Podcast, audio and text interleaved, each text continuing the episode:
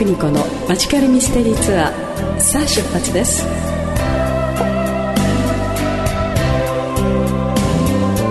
アンニーな午後のひとときゲストトークと音楽でお届けするマジカルミステリーツアーパーソナリティの田村久美子です。さてこの番組「私たちの人生はまさにお一人お一人が主人公のドラマです。人生はマジカルでミステリーそのものというコンセプトでお送りいたします。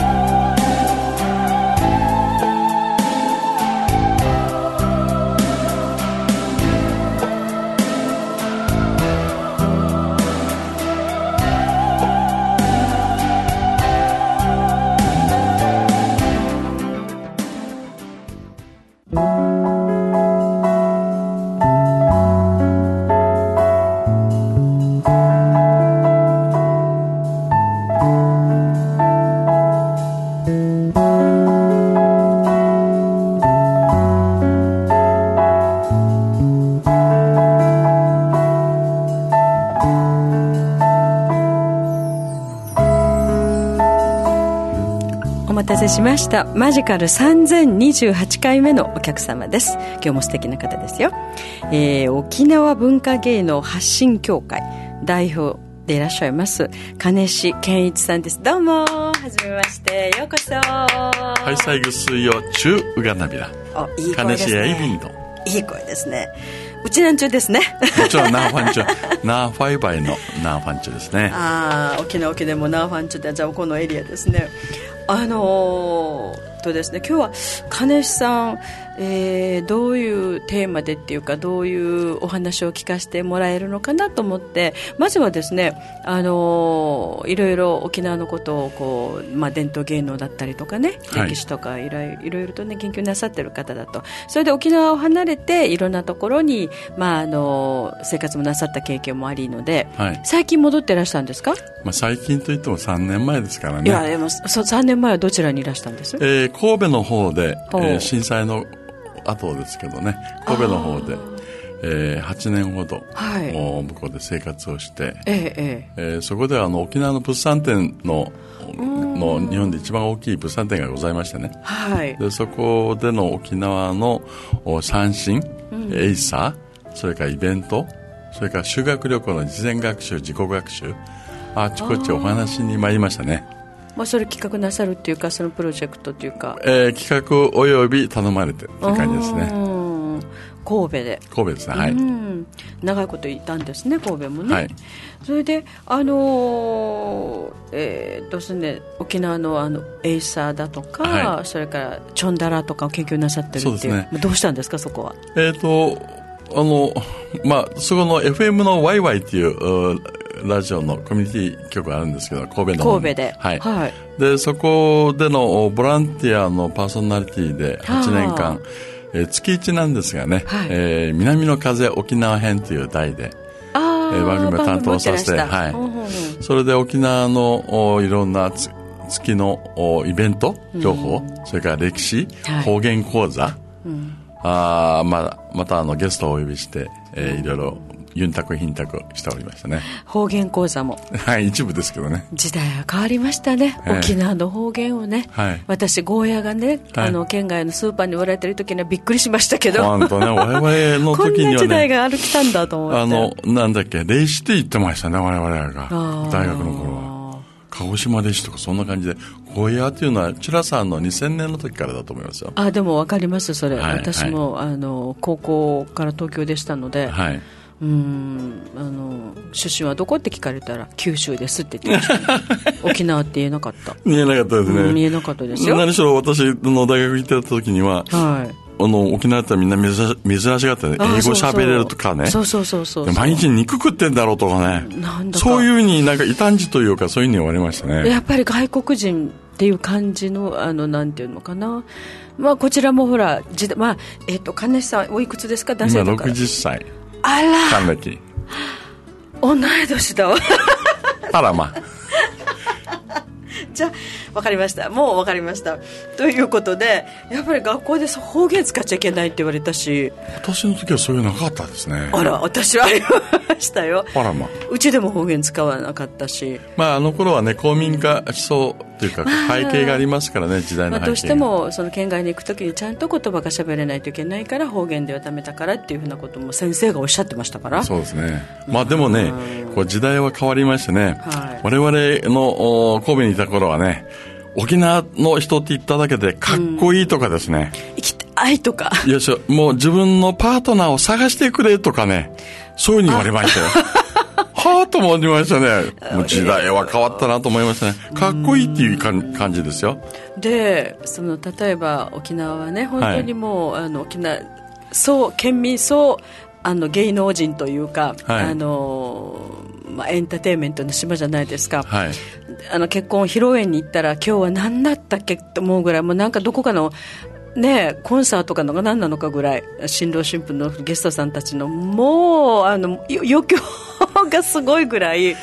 多分他のところで地域で見れないような、まあ、すごく大好きな沖縄のこの芸能界というかエンターテインメントの好きな沖縄うちな人うちなっていうかねうちなんちゅうですけど、まあ、日本の中でもねあの生活がこれだけ芸能に結びついて、えー、演技ができる何かしらの。また小学校中学校から学校の教育の中で三振があったりエイサーがあったり、はい、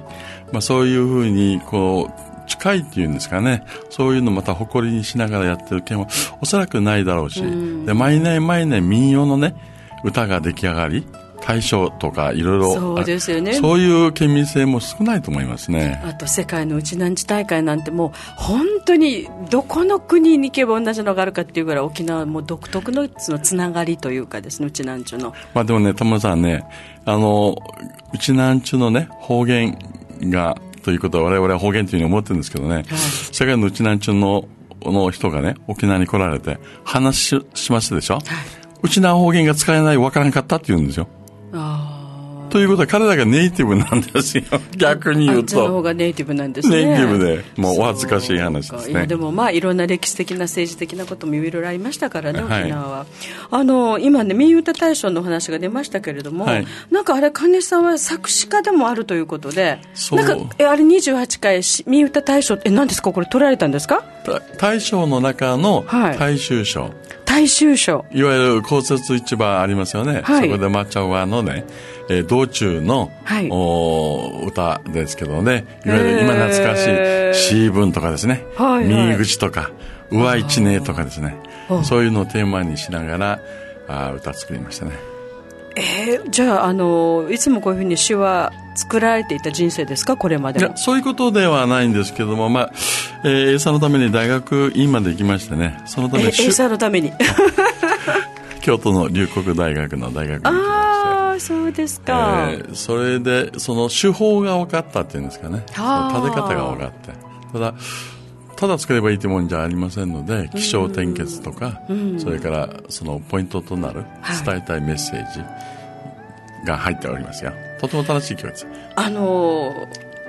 マジカルミステリーツアーってこの番組ゲストさんからですね、はい、あの曲の紹介っていうかプレゼントがあるんですが、はい、じゃあここでですねあの金さんご自身がねあの詩を作られたそれを曲を今日いいですか？リスナーの皆さんに紹介してもらってよろしいでしょうか、あありがとうございますこれじゃああのこれミュート28回、今年ですか？そうです、はい。の、三歌大賞、大衆賞。そうです。まあ、曲の方はね、はい、えー、ハイサイさんで有名な、木梨将棋さんに作っていただきまあら、お二人して怪しいですね。怪しい。怪しい曲をちょっと、聞かせていただきましょう。紹介してもらっていいですか、タイトル。はい、えー、歌の方は、マチャワソング、骨折市場をテーマにした曲ですね。えー、歌詞は金地健一、曲は木梨将棋さんです。皆さん、どうぞお聴きください。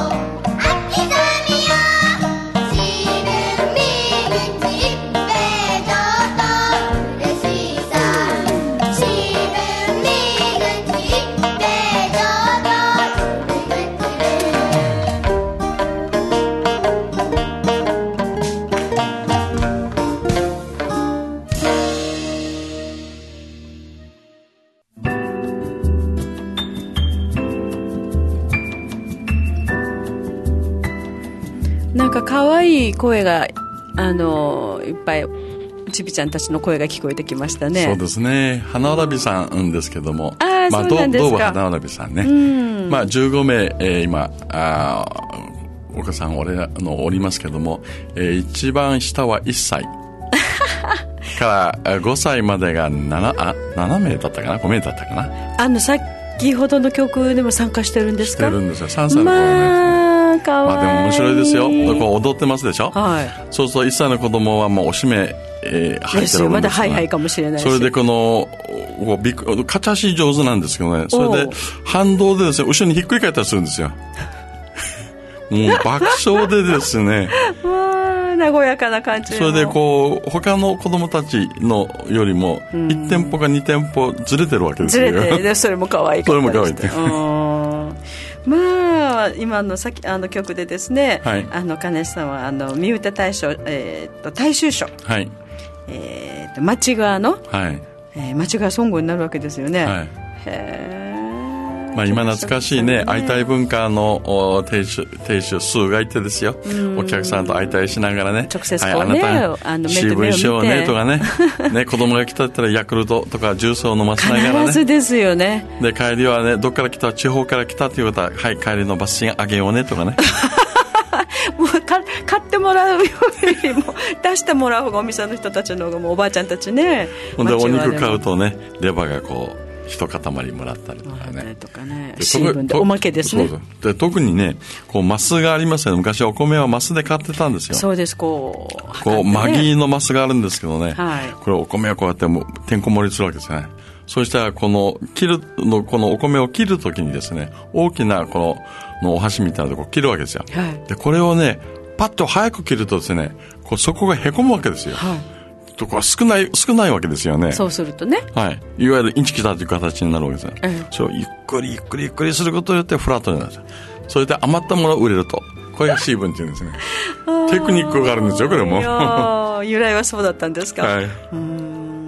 まあ懐かしい。沖縄は本当にあの市場に行けばね、はい、公設市場だったりとかあのもう本当に今おっしゃってたことが全部そこに大体女性女性が働いてましたからねおばあちゃんたちね。まあ、あの戦後のの中で、うん、えー、まあ、ご主人さんが戦争で亡くなってね、未亡人がほとんどでしたのでそれの食い縁を作るために、うん、えー、海南からあ海南のバス停から始まりまして下って、はい神里原それから農連市場それから牧師公設市場、ね、そういう形で伝播して、うん、最初飲み屋の発祥地はあの辺からですね。いやもうね金さんあの本当にあの海南のあたりってもう人をごった返してました私。クリスマスなんかすごかったですよ。歩けないぐらいですよ。肩と肩がぶつかってですよ、うん、ね、外人もいましたしね。はい。で国際通りなんてもう本当にあの平和通りからずっと上がってって、はいで私が学生の時は、えっと、そまだドルの時代でね映画見に行って、はい、桜坂降りように映画を見て、はい、帰りに近くでお蕎麦食べてなるほど。うちがあの寄せ見えでしたからでそう。やって帰るっていうのがもう 定番だったわけですね。定番です。なるほど。もうなんかすごく賑やかで、はい、あとっても楽しいあのあの頃街並みだったような気がするんですね、まあ、こうユンタクヒンタクをしながらね、うん、また家族のね、はい、亭主を覚えてますのでね。ですよね。どうだったかとねだからその沖縄がとっても不思議な島だなと思ってあの私たちの時代っていうのはもうあのアメリカ一色だったので、はい、だから日本人って言われてもピンとこないし、はい、アメリカ人ってテレビ見て一番最後に、はい、日の丸国歌よりも、はい、あのタラランララランの方が先でしたからあれだから沖縄ってどこなんだろうと思ってたのね。あの、ま、何人なんだろうまさにチャンプルです。何人なんだろう。でそういうふうなところからあの最初は、まあ、あんまり、うん、何もない島なのかなっていうふうに思って基地しかないない島なのかなと思ってていてできるだけ早くこの島から出ていきたいと若い時はね。なるほど。でもねあのよく言われるんです。沖縄はあの神の島でね必要な人たちをうちなず必ず呼び戻すって言われて、まあ、私もなんとなく呼び戻されたように帰ってきましたけど、はい、であのそうすると沖縄があまりにもその謎が多くてですねその歴史的なことですね、はい、なんでこんな一つのこの島のね、はい、歴史がなんでこう突然なくなって消えてたりとか、まあ、口伝が多いから沖縄って。っていうところで、ちょっと不思議なあの、まあ、歴史の残るもしかしたら昔は琉球キングダムですからね、はい、あの王国ですからね、はい、なんかこんな詩面白いじゃないかなと思っていたらですね実は話はごめんなさい三歌大賞から今度どこに行くんだっけ。あの金さんがあのこれがまた面白いんですよ。沖縄の歴史とロロマンツアーっていうか、はいはい、沖縄とあの、まあ、古代ユダヤというかねイスラエルとのこの関連性みたいなものをね、まあ、これも研究な研究なさってるっていうのを私はもうどっちかとこっちすごく興味があるので もう時間がない中でですね、はい、何何をなさってるかちょっとこっちの話も聞いていいですか？そうですね、えーと、これは日曜日に応援されるということですので、はい、えー、その2日前日にですね、えー、第1回沖縄の歴史ロマンツアーということで、えー、沖縄の中のの文化の中にですね、はい、えー、オリエント文明こう12、3世紀の中国の明の時代から大体スタートして、うん、それから琉球王国云々っていうのが大体定番なんですけども、その前はどこなのって言ったらみんな口もごってですね、うん、困るんですよ。で、私の方でいろいろ調べていくと、大体こう海のマリンロードとですね、はい、それからシルクロード、土地のシルクロードとして、ぶつかるのがオリエント文明にぶつかるんですね。いわゆるヨーロッパから見ると、火の上がるところ、オリエントと言います。それから西側の方の中近東のあたり、それから真ん中、それからインド、中国、はい、で極東に行くと日本という形になるんですが、みんなね、ぶつかっていくんですよね。で、ちなみに沖縄のその言葉で残ってるのね、まあ本当にびっくりしたんですが、はーいやとか、うん、この旗がしちゃ、そうそう、はーいやというのは宿るっていうんですか、命とか、うん、いやっていうのはヤファヤですよね。そうです。神様が降りて宿るってはーとも言いましたね。まあこれからが出発点ですよ、私の。古代イスラエルの言葉ですもの。ねびっくりしますよね。本当よ。たくさん残ってます。えっ、ー、と、大体ね、日本語で5000だそうです。言葉が重複しているのがね。あのーまあ、例えばですね、まあ、歴史をどこで切り取るかで随分違う見方も変わるんですけれども、はい、例えば日本国であっても、はい、あの例えば神道っていうのは、菊の御門ですよね、はい、あほとんどイスラエルのあの古代ユダヤのですね、はい、あ祭りごとですもんね。そうですね。バビロニアから始まった部分の中の菊の紋章の中にちゃんとありますもんね。ありますもんね。それから、あの、審議の中で、獅子舞とか、はい、相撲とか、相撲とかね。旗頭。あるんですもの、向こうに。みんな、あと、わっしょいわっしょいですよ、このおみこし。おみこし。あれああ、アークですからね。失われたアークのあの、ね、あのインディ・ジョーンズに出てくる。インディ・ジョーンズそうそうそうそう。いや、本当ですよ。だから、もし、あの、鳥居っていうこと自体が、うん、ヘブ、ヘブ、ヘブル語で、門という意味ですよね。門という意味ですよね。いやー、なんかいろいろこう出てきますよ。で不思議に謎が謎を呼ぶっていうか、どななんか解明したこんなちっちゃな島なのに、どうしてこの歴史がね、どこかでこう寸断されていてあのね、ちょっといろいろ調べてみるとね、えっ、ー、と、こう、北イスラエルと南イスラエルがあって、はい、えー、それぞれ、えー、亡くなるんです。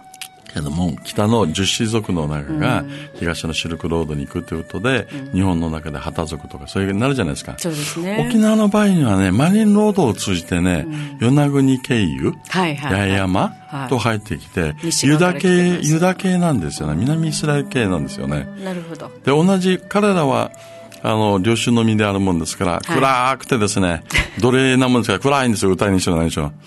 で、南の方は神の部分があるそうですよね。ちょっと違うんですよ、人種的にも。それが強いかなと。ね、で、一番、もう最近のびっくり本はですね、このアキサミアですよ。アキサミア。うん。もうまあびっくりってあるじゃないですか。うんヘブル語でアキサミアになったんですよ。うん、アキサミオがアキサミアになった。うん、はぁと思いましたね。で、それが、あ1年に1回のあのお祭りの日のその時に、わあ、びっくり、同胞たちよという形でやるのが、秋さみやーになったんですよね。またびっくり。それから、カチャーシーですよ、カチャーシー。これがこう道10年みたいな形になって主に対してそうですね踊るんですよねまあ本当に同じ同じもうあの文化圏というか同じ、まあ、同窓っていうかねではなかろうかってもう間違いないと思いますよ。いっぱいあの沖縄に、えー、検証にいらした方たちもいるしイスラエルからね、でマジカルでもこの番組でもあのイスラエルの方がいらしたことがあるんで、まあ、全然全然あの彼らのお仕事の話で来たんですけど、はい、もう沖縄は 本当にね自分自分とこのねあのエルサレムみたいだよっていう話で言葉もいっぱい残ってるよってヨギとかねなんだかんだみんなこっての真壁とかあるよとかいうそのイスラエルの方がおっしゃってました。なるほど。それで島々に残るあの言い伝えだったりとかもうもうこの番組では全然時間が足りないので まああのー、そうですね金井さんもこうそこにこうちょっと今何かチャンネルが合わさってるかと思うんですけれどもそれでこの今のお話のような内容の、えー、っとツアーを組んで皆さんこの検証したりとかお話会をなさるわけですね。そうですね。はい。まあ今回はねということでね第1回目ですので、うん、えー、今回は、えー、少数水小生越でね、はい、25人前後なんですが、はい、これをちょっとパッケージ化してね、うんうん、来年はあ第1弾、第2弾という感じで、うん、に久高島とかそういうふうに渡ろうかなという組み立てを立ってるところですね。でも金さんが関わってらっしゃるその沖縄のあの伝統文化芸の、はい、そのまあえーと、盆踊りだったりとかね、はい、あのでさっき紹介してください三歌大賞なんか残ってるような沖縄の古いあの言葉とか習慣とかっていうのがなんだか全部こういうねルーツはどこ？みたいなことをねあのとても見え隠れしているんですけど、はい、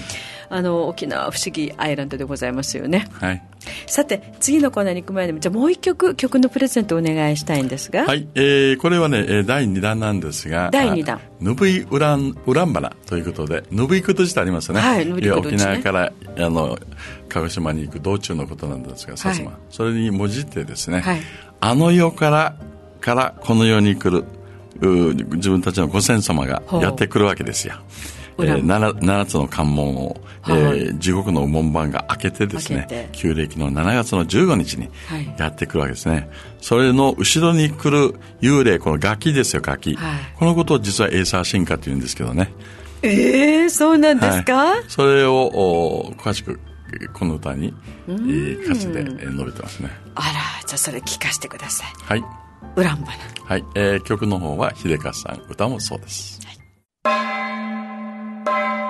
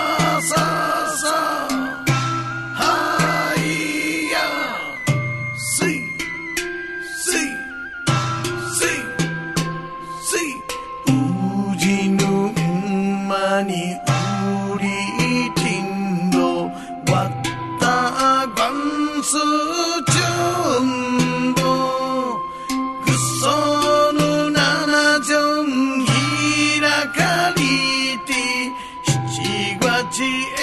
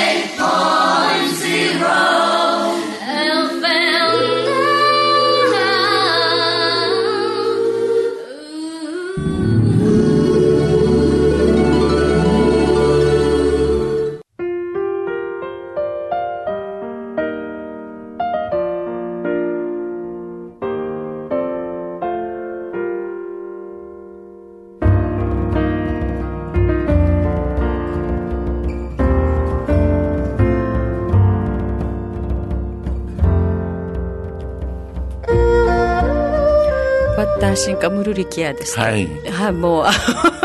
ありがとうございます。この進化っていう言葉だって不思議な言葉ですよね。そうですね。やっぱりこの同族意識というんですか、うん、ご先祖様を含めてうとうとあーとうとですからね。もう一体どこの国の人みたいなね、はい、どこの言葉とか思うんですが不思議な音が残るこの沖縄の言葉の中それからあと、まあ、習慣もね、はい、独特ですよね。そうですね,、まあね特にね沖縄の音楽にの裏に隠された秘密っていうんですか音楽療法の中で、はい、ドレミアソラシドありますね、はい、でレとラが脱落して、はい、ファとソが半音下がってるとか言い方あるんですけども要はそれを点々点するとですね、うん、この波一側のさざ波と同じ波動なんですよ、うんうんうん、いわゆるアルファ波になってるんですよ、うん、ですから沖縄の音楽はですね永遠に続くんですよ。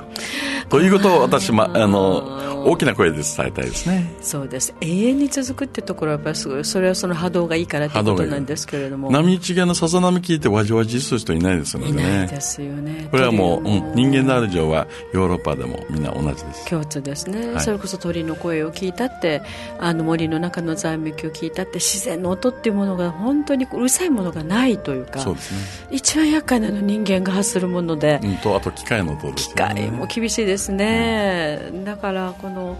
やっぱり人間が作られた時のこのなんて言うんでしょうね、まあ、創造主によるあの、まあ、周波数っていうか確かにあると思いますよ。アルファ波だなんだあの 528Hz だとかあの間違いなくあると思うんですね、はい、で私たちってこう、まあ、ラジオ局で今ラジオでお話してますけどもう目に見えないものもものも筆頭じゃないですか、はいでそれをどうして皆さんが聞けてみたいな、走って走ってることを皆さんこうなんかロロープかなんかなんかこう伝わってねホースかなんかって思うんだけれども、そうじゃないでしょ？そうですね。電波ですからね波ですものね。またねあの沖縄のその太鼓自体がね、うん。えーと、お母さんのに宿った時の用水の中の波動と同じなんですよ、だから聞けば聞くほどなんか居心地がいいというかね。ですから先ほどの5音階とね、はい、この用水の波動があるもんですかね。私はダブル永遠に続くという感じダブル永遠フォーエバーですよ、フォーエバー。いいですね。私ももうちょっと高い波動の地球ならもうちょっと長くいて見てみたいけれども、ここは今厳しいですね。えー、だから沖縄があのよくゲストさんに聞くんですけどあの今地球は3次元ですけど沖縄はねちょっと3.75ぐらいちょっと上がってると思うよって。みんなちょっとおかしいでしょ？みたいなね、おかしいまあジョークですけどあの緩やかで。うんでもその中にあのうちなんちゅう独特なんか DNA の記憶の中で、はい、あの何か残っているものがある。それを引き出すのがやっぱりこの場所だなっていうのを思ってるんです、ね、またおっしゃる通りね。またあのロシアの中で、はい、えー、宇宙に旅立って、うん、その時の音楽療法の中は実は沖縄の音階使ったんですよ。へえびっくりでしょ。へえレートラーが抜かれたドミファソシードかでそれがまたあの音楽療法もあるんですけども落ち着ける療法と、はい、自然の治癒力を回復するということをロシアは見つけてるんですよ。もう見つけてる。見つけてる。実際に試してるんです沖縄音階で。あら私たち沖縄で生まれてる持って持ってるの使わないとそうですよ。デイジャスターという感じ、もったいないです。よ本当に、うん、たくさんの宝物がある島なのにそうですね。はあみんな研究してる。はい、すごいです。たくさん見つけていらして。